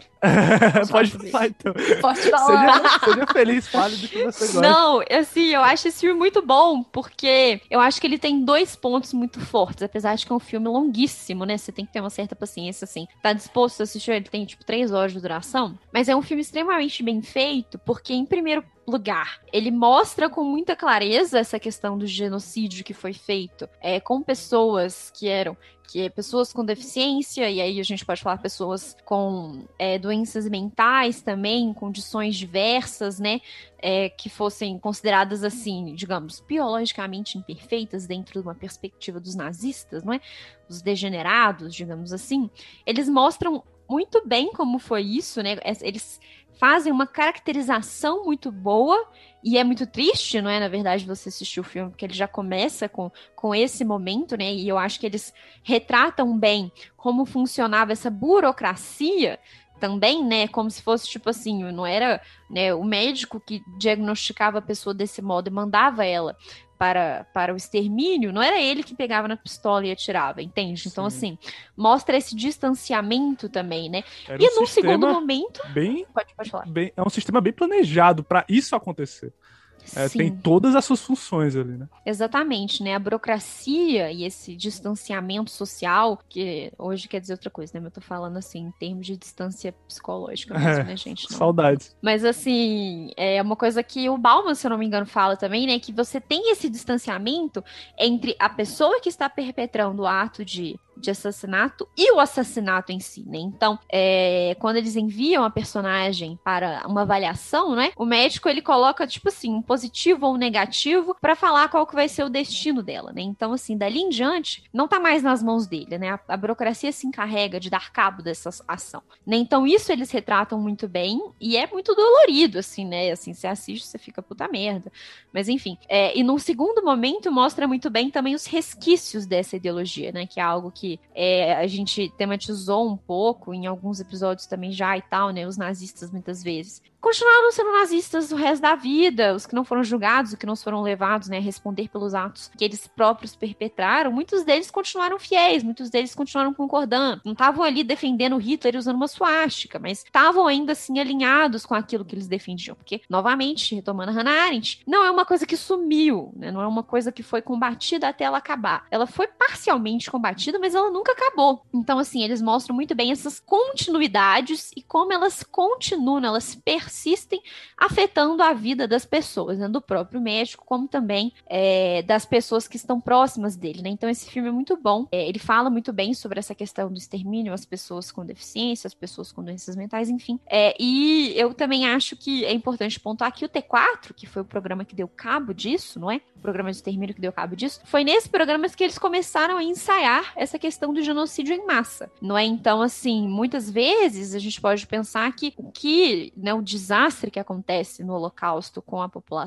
judaica e com outros grupos minoritários, ela já estava acontecendo e, é, digamos assim, ela já estava, essa sistematização já estava sendo testada com os deficientes, né, e com as pessoas que tinham é, doenças outras quaisquer, que eram condições genéticas, doenças, né, autoimunes, assim, que na época eu acho que nem, nem deviam chamar disso, mas também eram, né, pessoas com condições ali que não tinham cura, eram doenças crônicas, então, assim, todo esse processo de genocídio sistematizado, ele já estava sendo ensaiado aí, é, testado e montado nesse momento. Sim, e no caso do, do extermínio das pessoas com deficiência, né, das pessoas com doenças mentais, enfim, né, era algo que, nesse caso, tinha, assim, um plano um pouco mais longo prazo, né, quando eu estava lendo Evans, ele fala assim, não, em 36 já tinha a perspectiva de montar, realmente montar um sistema, né, pelo Estado para poder exter, né, matar essas pessoas, assim, realmente. Então, é algo que já que eles realmente planejaram, assim. E aí é que a gente vê essa questão, né? Como que isso que o Bauman fala aparece, né? O Holocausto ele é um produto dessa sociedade moderna, dessa mesma sociedade moderna que tinha a medicina, né, essa perspectiva eugenista na medicina, né, de melhoria, melhoria da raça, de eliminação daquilo que, daquilo que é considerado entre muitas aspas impuro, né, daquilo que é imperfeito, então degenerado, né? e um e aí você tem Pois é, e aí você tem um Estado que é capaz, que tem os meios técnicos, tecnológicos e burocráticos para executar isso, né? É, virou uma política de Estado, realmente, né? Era uma política de Estado. Eu acho, acho, acho quanto é curioso que eu tenho um livro que eu amo esse livro, eu amo muito esse livro que é o Tatuador de Auschwitz, que é um livro sobre uma das funções de um, daqueles judeus que eram colocados sobre trabalho forçado, que era você é, tatuar a numeração dos, dos presos que chegavam. E isso era, porra, cara, eu fico até arrepiado pensando nisso, porque ele tinha que ir lá, todo mundo chegava, passava na mesinha dele e ele tinha que botar uma numeração, porque a pessoa não tinha mais nome, não tinha mais identificação, era um número. Quando a gente pensa nesse, nessa sistematização da morte, quando a gente pensa nesses planos para realmente matar as pessoas, a gente vê que a morte delas, e isso por isso que eu me lembrei desse livro, a morte delas não se tá, não, não tá, obviamente que é o ponto final, mas não é só a morte física, porque no livro ele fala muito sobre os, os colegas dele, tem até muitos colegas do, do personagem central que é, são ciganos até, que eles são separados dos judeus também, dentro dos campos, dentro do campo de Auschwitz, e ele fala que, é, que, que as pessoas estão percebendo ali que elas não sabem se quando elas morrer, elas vão estar numa situação pior. E isso era muito tenso, porque, porque eles não tinham mais identificação, eles não tinham mais o culto deles, eles não tinham mais a personalidade deles, porque desde antes de chegar no campo de concentração, eles eram proibidos de frequentar alguns locais. Eles eram proibidos de é, praticar os seus cultos religiosos. Eles eram proibidos de ir à escola, de continuar trabalhando. Estavam confinados em algum local. Então, eles estavam perdendo a vida deles, de pouco em pouco, que dava sentido para a vida deles. Isso é uma questão bem mais subjetiva e bem mais filosófica da ideia, mas essa morte psicológica, essa morte é, da subjetividade da pessoa não deixa de ser uma morte. Então, quando a gente pensa, ah, morreu muita gente, mas, cara, a galera que saiu disso aí, é, a galera que conseguiu sobreviver, muitas vezes até por sorte, porra, essa, essa pessoa sobreviveu ali com um peso enorme, que você teve que ver todo um, um, país, uma nação, pessoas julgando ela justamente pela identidade que ela tem religiosa, a identidade que ela tem envolvendo gênero, a identidade que ela tem envolvendo cor de pele, envolvendo nacionalidade. E isso chega a ser, quando eu penso nisso, eu me lembro do, do desse, desse livro, eu me lembro de outros, de outros exemplos, milhares de exemplos que tem, mas eu acho muito interessante porque são vários tipos de morte. E a gente pensa muito no, na enorme quantidade de milhões de judeus que morreram sistematicamente mas tem outras mortes também, né? Que eu acho é um ponto psicológico muito importante pra gente ressaltar.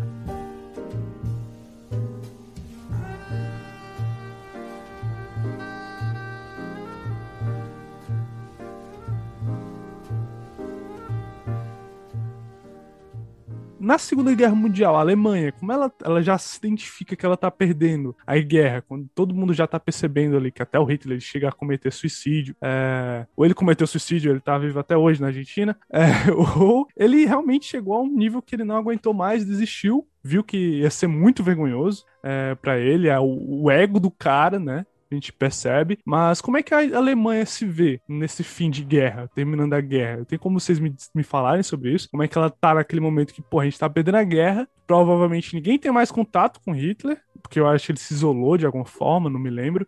Como é que dá esse final da, guerra, da Segunda Guerra Mundial? É, então, né, eu acho que essa questão, é, Hitler, de fato, ele se isola cada vez mais à medida que o rumo da guerra vai virando, né, acho que a gente pode localizar isso principalmente ali em 43, né, que tem as, as grandes viradas da guerra, né, que é a Batalha de Stalingrado. Ana pode falar muito sobre a Batalha de Gente, Stalingrado. Gente, eu não aguento mais a, a Batalha de Stalingrado. Todo mês tem um post no Depart sobre a Batalha de Stalingrado.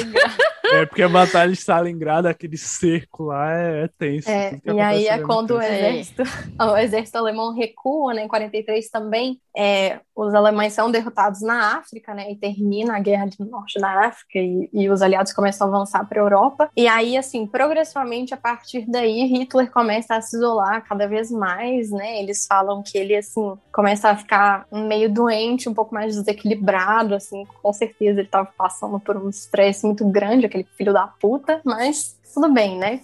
E ele perde a popularidade, toda a popularidade que ele tinha, né? Assim, a popularidade dele dependia, né, nessa questão da, da liderança carismática. A liderança carismática precisa provar sua excepcionalidade o tempo todo. Então, a partir do momento em que o Hitler deixa de provar sua excepcionalidade, que ele não consegue mais entregar as vitórias fáceis do começo da guerra, e a Alemanha começa a passar por uma situação cada vez mais difícil, né? A população começa a passar fome, tem racionamento, tem os bombardeios acontecendo, né? As pessoas estão sentindo os efeitos da guerra dentro da Alemanha agora, né? Então ele perde essa popularidade, né? Mas o e aí o clima vai ficando assim cada vez mais tenso, né? Com essa moral interna muito baixa, mas o, o que é muito muito é, único, assim, acho que da, da situação da Alemanha nazista é que mesmo assim é, não tem a formação, não tem a erupção de um movimento de resistência popular mais amplo, assim, né, de parte da população. Inclusive a, a repressão do regime acaba ficando cada vez mais pesada, né? Então a situação fica meio que controlada, mas eu acho que como, é, como os nazistas conseguiram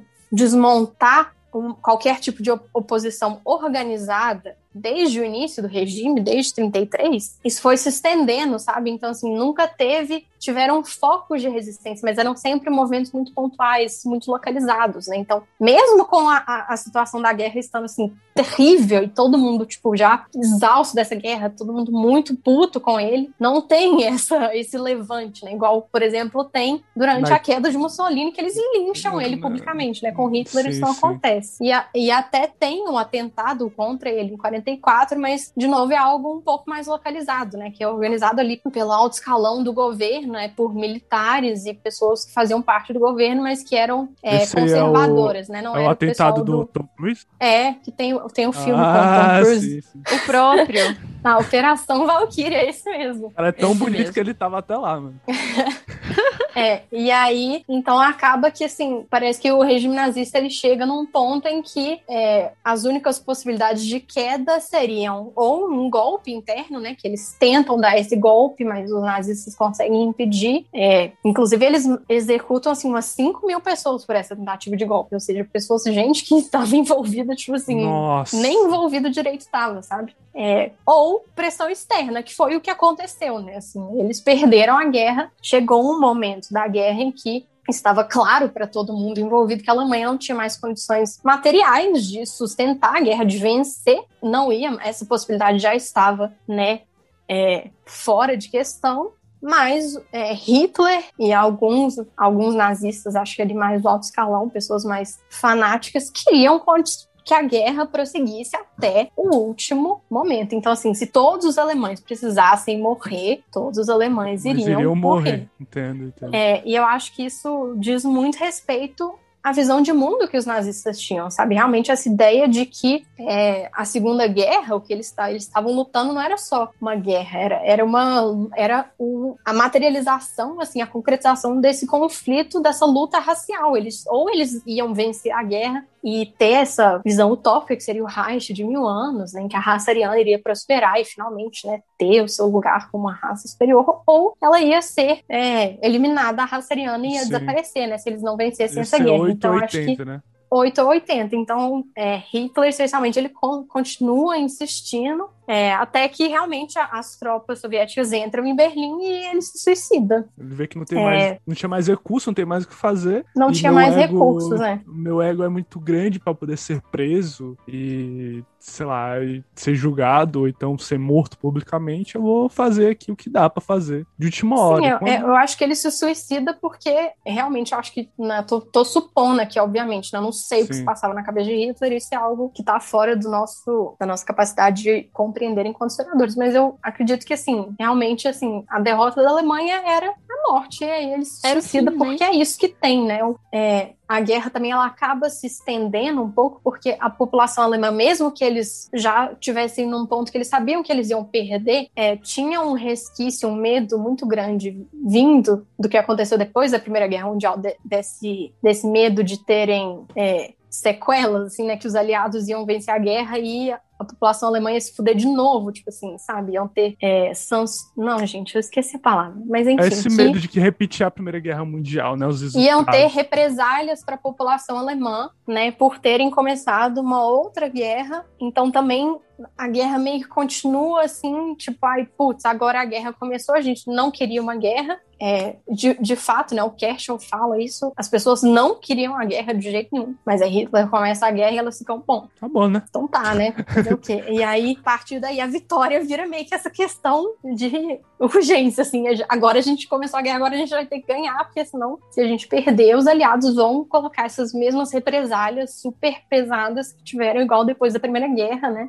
Então, também acho que tem uma. Acho que parte dessa de não ter tido também um, um, levante popular assim, né, uma resistência muito grande, né, uma revolta assim, talvez contra o governo nazista, foi por essa questão, né, por esse medo de, de per do que aconteceria se eles perdessem a guerra.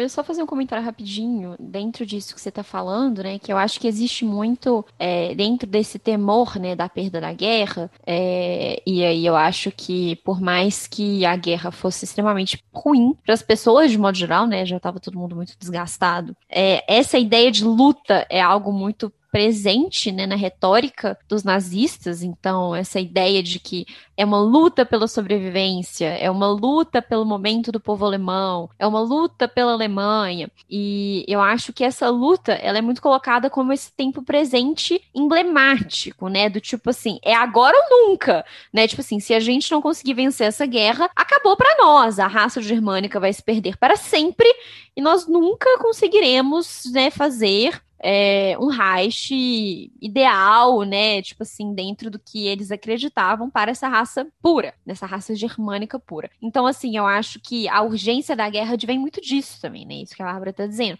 Quando Hitler ele se mata, e é claro que eu não sei, né, o que, que ele tava pensando, né? Mas existem registros dele falando, tipo assim, a gente agora acabou, é isso aí, a gente tentou, deu errado, né? Ele até, eu não vou me lembrar exatamente das palavras, né, que tem registrado, mas assim, do tipo, ou tentamos, mas a raça germânica não deu conta da tarefa. Tipo assim, né? Flopou. E aí eu vou ficar aqui Era zoeira, galera. Falou. Entendeu? tipo assim, vou ficar aqui pra ver, pra ver a ruína? Eu não. Entendeu? Tipo assim, eu não vou ficar Cada aqui um pra ver a ruína. BO, né? E é claro que o linchamento público do Mussolini, querendo ou não, tipo assim, Afetou surtiu um efeito, né? Assim, eu acho que é, a situação na Itália já estava pior há mais tempo do que pra Alemanha, não é? Tanto é que fica aquela coisa de ela, o Mussolini sai do cargo de Duce, né? Ele, ele, ele sai do cargo, ele é destituído e aí o Hitler invade a Itália para poder pegar o Mussolini, põe debaixo do braço, leva para um outro lugar, tipo assim, é mó treta. Então assim, eu acho que essa situação política na Itália já estava mais balançada há mais tempo, né? por mais que as pessoas tenham parado de acreditar nesse mito do Führer, né, que é como o Ian Kershaw fala, né, como se no final da guerra, né, principalmente ali depois de Stalingrado em 42, quando os soldados morrem de fome, morrem de frio, morrem de doenças, morrem de tudo, menos de guerra, né, assim, morrem de guerra também, mas todas essas outras coisas, né, eles ficam abandonados a ver navios lá em Stalingrado, né, então é, é meio que ladeira abaixo daí para frente, né, e aí acaba que então Hitler ele começa a ser reduzido a esse homem comum, esse homem que pode falhar. É claro que existem persistências, é claro que muitos nazistas fugiram, continuaram acreditando. É claro que alemães ainda continuaram acreditando. Mas, de modo geral, é, ele começa a perder essa popularidade, essa credibilidade e tudo mais, né? Então, assim, eu acho que tem muito disso também, né? Tem muito do tipo assim, é um momento agora. Se não foi, é porque não vai, entendeu? É. Aí ele ele meio que acaba desistindo, digamos assim, dessa grande missão. É, e, e inclusive choca muita gente, né? Assim, com o suicídio dele. E tem gente, tinham pessoas é, na, alemães nazistas, assim, mais fanáticos, que também se suicidam com a morte do Hitler. Porque, assim, é, acabou o mundo para eles. Se Hitler morreu, não tem mais propósito de ver. O Goebbels, inclusive, né, que era o ministro da é. propaganda, é. ele mata toda a família dele e tipo depois assim, se suicida ele, também, né? porque uhum. sem o Führer ele não sabe viver, assim, é uma coisa Era a figura de um pai, né? bizarra. Né? Um não, ídolo total. Assim. Muito, muito, bizarro.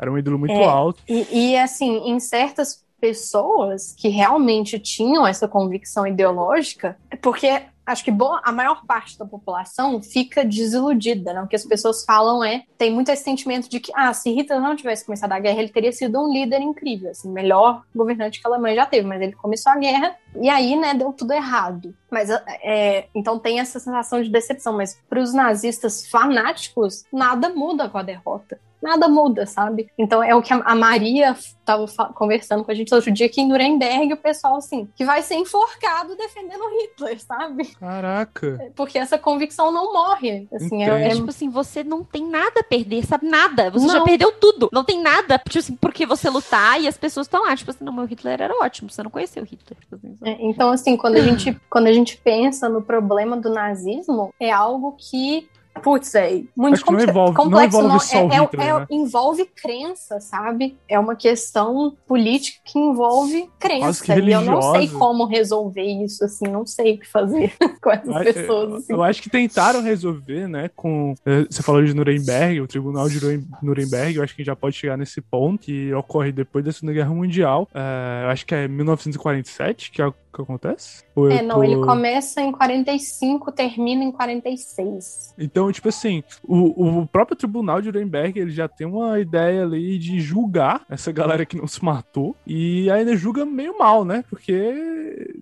Acho que a gente pode conversar sobre isso, porque que eu saiba, muita gente saiu tipo assim, não passou pelo tribunal. Muita gente foi civil dos Estados Unidos lá, como se nada tivesse acontecido, só vão, vamos entrar aqui pra NASA, vamos fingir que nada aconteceu. Que a gente não, não foi levado a julgamento, teve outras pessoas que fizeram milhares de atrocidades e foram julgadas por crimes que não, não são nem metade do que elas fizeram. Então, a gente pode dizer que o, o Tribunal de Nuremberg, de certa forma, ele foi como uma solução a essa problemática e ele não conseguiu isso. Vocês puderem explicar também como é que aconteceu esse processo de, do julgamento. Bom, eu vou, vou aproveitar, já que a gente vai falar de Nuremberg, vou fazer um jabá aqui do Pode do fazer, seja feliz. É, que sai, bom, não hoje, quando vai sair o episódio, né? Mas hoje, dia que a gente está gravando, dia 10, é, sai um episódio sobre Nuremberg. Então, assim, se vocês quiserem escutar Hum. uma hora e meia da gente falando sobre Nuremberg, Da gente, Maria, principalmente, tá? Da gente, Eu Maria, estudei que isso no doutorado. É, mas assim, né, dando uma resumida aqui, é, Nuremberg realmente, assim, é um tribunal que surge a partir da determinação que os aliados têm ali, a partir da derrota da Alemanha, de desnazificar Alemanha. Então, assim, havia, tinha-se a ideia de que, como se a Alemanha tivesse traído a civilização ocidental e caiu, caiu num período de barbárie, assim, completo. Os nazistas abandonaram a Alemanha na barbárie, então a Alemanha tinha que ser literalmente, assim, recivilizada, como se fosse, para poder voltar a fazer parte né, da comunidade das nações ocidentais. É, então,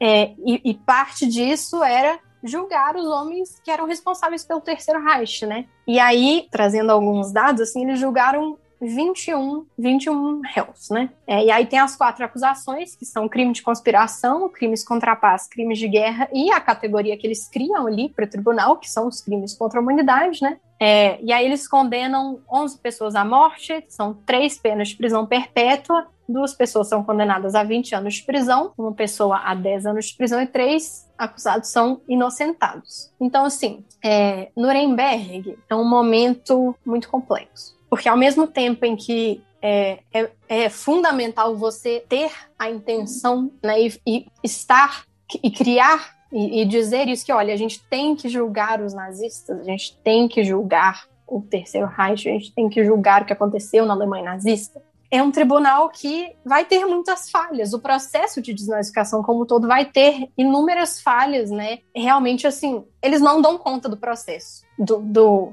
do processo, não, do problema, assim. Eles não conseguem resolver.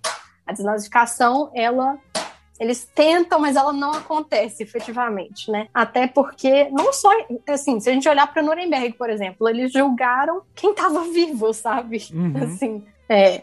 A Maria que fala isso, a Maria fala que a, a característica mais importante de quem estava ali era estar vivo, porque eles não conseguiram achar, porque muitas pessoas já tinham, muitos nazistas já tinham morrido, ou eles não conseguiram encontrar sequer para julgar, né? Então, Nuremberg tem muitas falhas, e uma outra falha que a gente pode apontar para Nuremberg é que é justamente essa ideia de que a Alemanha precisava ser recivilizada, porque, como a gente falou, né? A gente traz aqui a perspectiva do Bauman de que o nazismo foi um problema dessa civilização ocidental, Sim. né? E justamente é o que a gente vê em Nuremberg. Poxa, os nazistas estão sendo acusados de é, crimes contra a paz e crimes de conspiração, porque eles planejaram invadir a Polônia e a União Soviética, que fez o acordo com eles e invadiu a Polônia também, não está sendo julgado. Inclusive, Pois está é, né? julgando nesse tribunal. Vamos Eles são fingir que- acusados de crimes contra a humanidade, e, assim, sem dúvida, cometeram atrocidades terríveis, mas os Estados Unidos não vão ser julgados pela bomba atômica. Então, o tribunal ele tem falhas, sabe? E, e acaba que o processo de desnazificação ele nunca resolveu assim, os fatores que tornaram o nazismo possível, né? Que são todos os problemas com a nossa civilização que a Ana estava falando no começo desse episódio, né?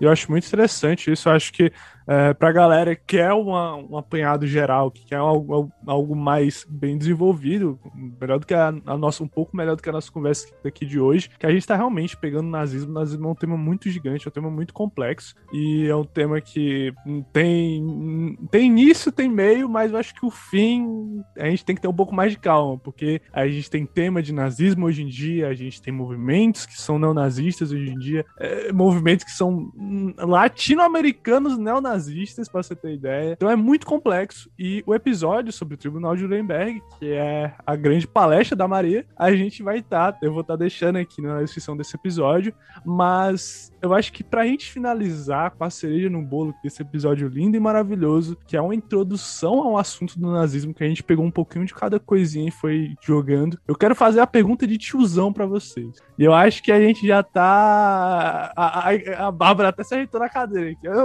Peraí, deixa eu. Gente, por favor, me expliquem, porque eu tenho essa dúvida, gente. Nazismo, ele não é de esquerda? Não tem um negócio socialista ali? Não tem um negócio aí, não é de extrema esquerda esse negócio aí? Me explica aí por quê? Porque eu acredito muito que é de esquerda. Por favor, me digam o contrário. Quer que vocês me comprovem que nazismo não é de esquerda, por favor. Primeiro, nós vamos começar então com essa questão do nome. Certo. É, mas não é socialista. Tá então, né? O, o partido nazista ele chama NASDAP.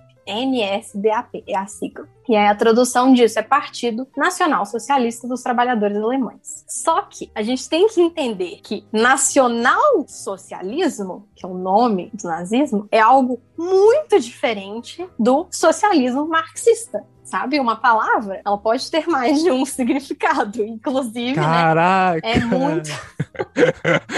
inclusive, é muito sintomático o nome do partido não ser só Partido Socialista, é Partido Nacional Socialista. Essa questão do nacionalismo, ela faz toda a diferença, né? É, porque o que, o que essa perspectiva de socialismo que os nazistas têm, é ela se aproxima muito mais na verdade, ela se aproxima bastante da ideia do corporativismo fascista. Né? A gente pode olhar para a Itália do Mussolini, essa ideia de é, uma sociedade unida, mas é uma sociedade autoritariamente controlada, sabe? Essa noção do, do fátio, que é até o que dá o nome ao fascismo, então, esse socialismo se remete muito mais a essa noção de, de socialismo, entendeu? É, é essa ideia da sociedade nacional que vai ser pautada na ideia de raça. De união, né? Uma certa união. De união, é, união é, de é. união do povo. Só que esse povo é quem? O povo alemão, ou seja, o povo germânico, que são os arianos, né? Quem faz parte dessa comunidade nacional são apenas e unicamente quem é ariano. E ainda nessa linha do que a Bárbara está dizendo, né, com relação ao nome do partido, né?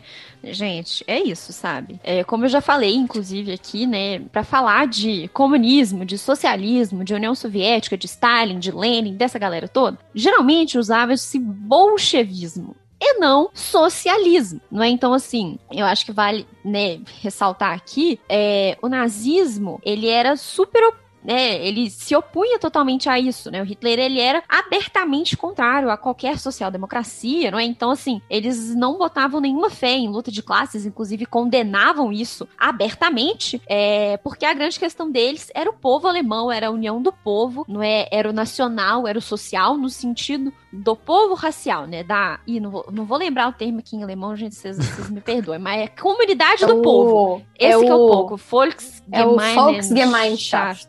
Isso aí.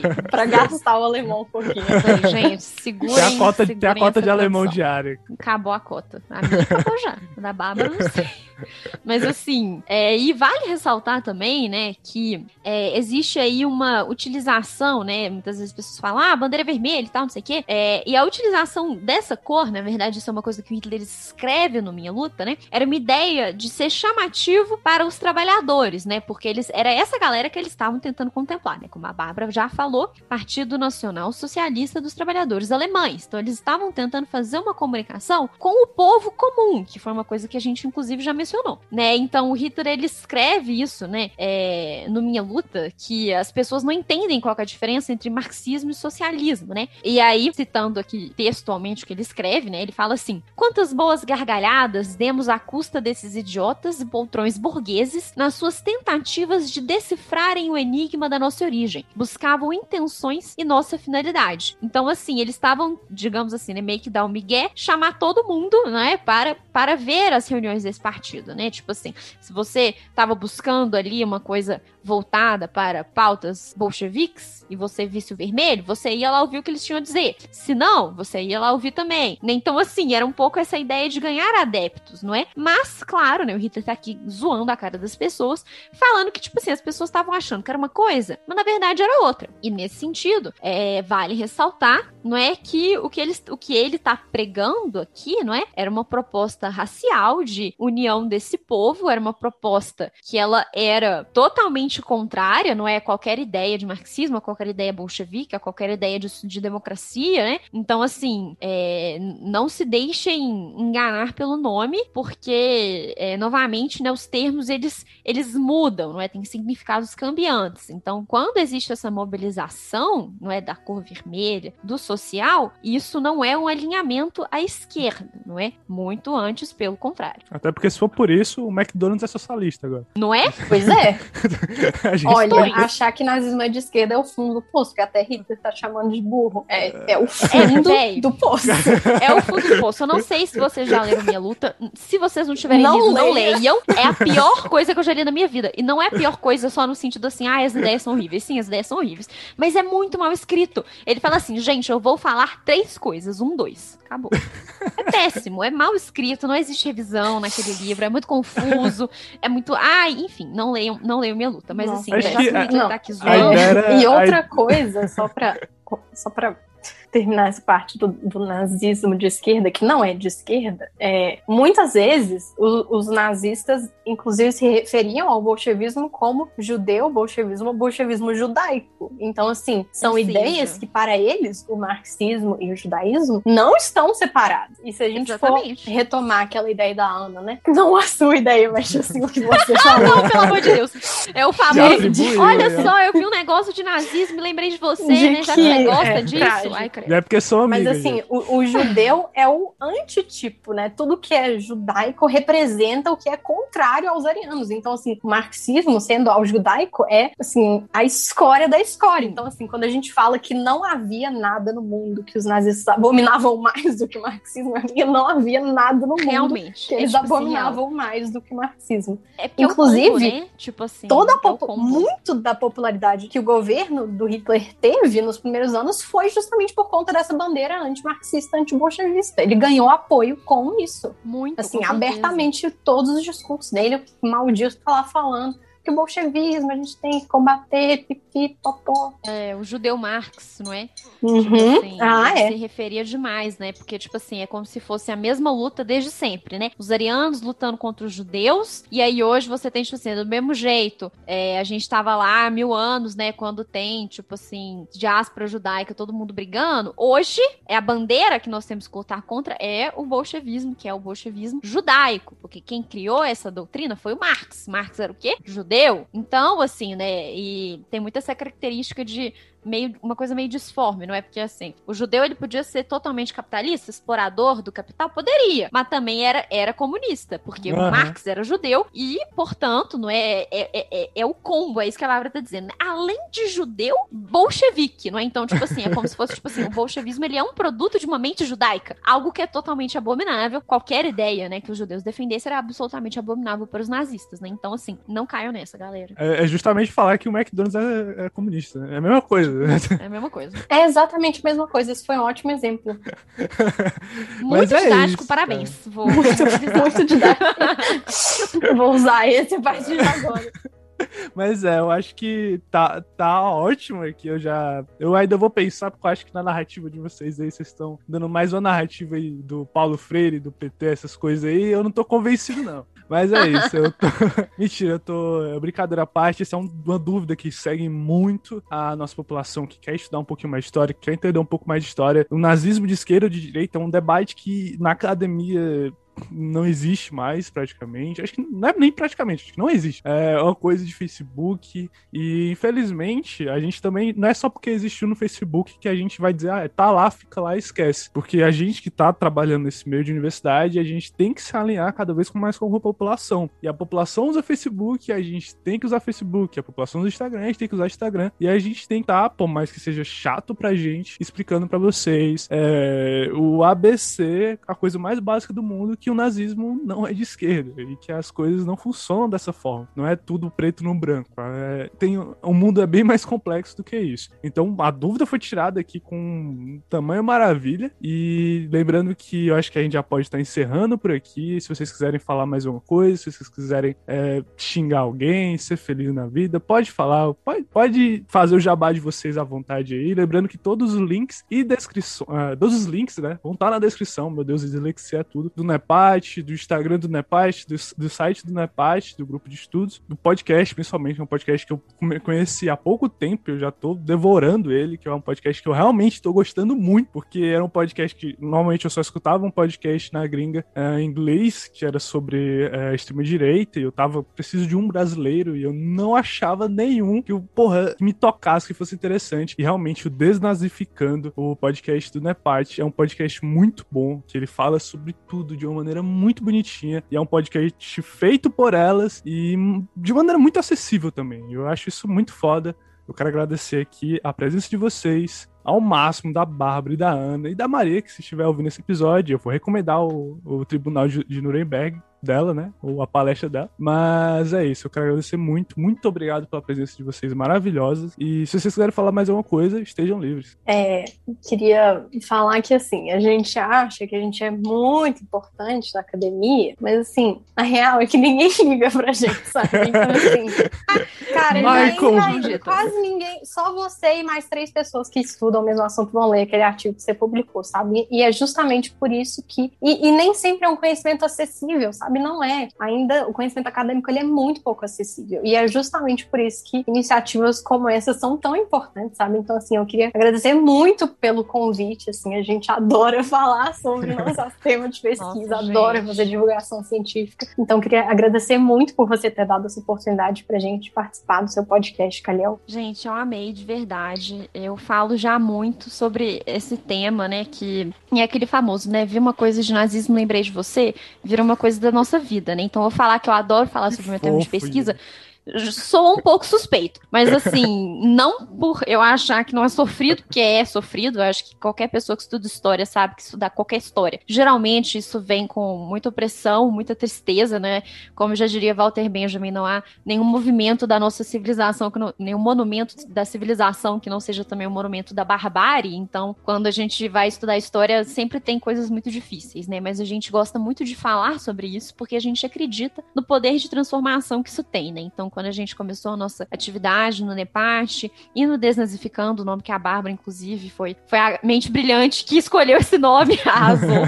é, né, quando a gente começou a fazer o podcast, foi justamente porque a gente sentiu a necessidade de expandir é, essa nossa divulgação, de tentar conversar com mais pessoas sobre essa temática, que nos toca diretamente, não é? A gente fala sobre a história, mas isso foi até uma coisa que a gente comentou no episódio de Nuremberg, não é? A história ela não se encerra, a gente ainda vê reverberações nos dias de hoje, reverberações que nos afetam diretamente aqui no Brasil, eu acho que hoje talvez como nunca antes, né? Então a gente gosta muito de falar sobre isso porque a gente acha que é muito necessário, né? Por mais que seja difícil e triste muitas vezes, a gente acredita que é importante conversar sobre isso, então a gente adorou participar. Eu achei incrível, né? Eu já falo muito no podcast, falo mais ainda. É, então, assim, obrigada pela escuta, né? Que eu acho que é o mais importante, né? Ter esse espaço de escuta faz toda a diferença. E foi um enorme prazer é, tá aqui hoje com Bárbara, com Guilherme e com todo mundo que estiver ouvindo. Então, muito obrigada mesmo de coração. Foi incrível. E é isso, galera. Um grande beijo na bunda de todo mundo que tá ouvindo a gente. E é nóis. Até o próximo episódio.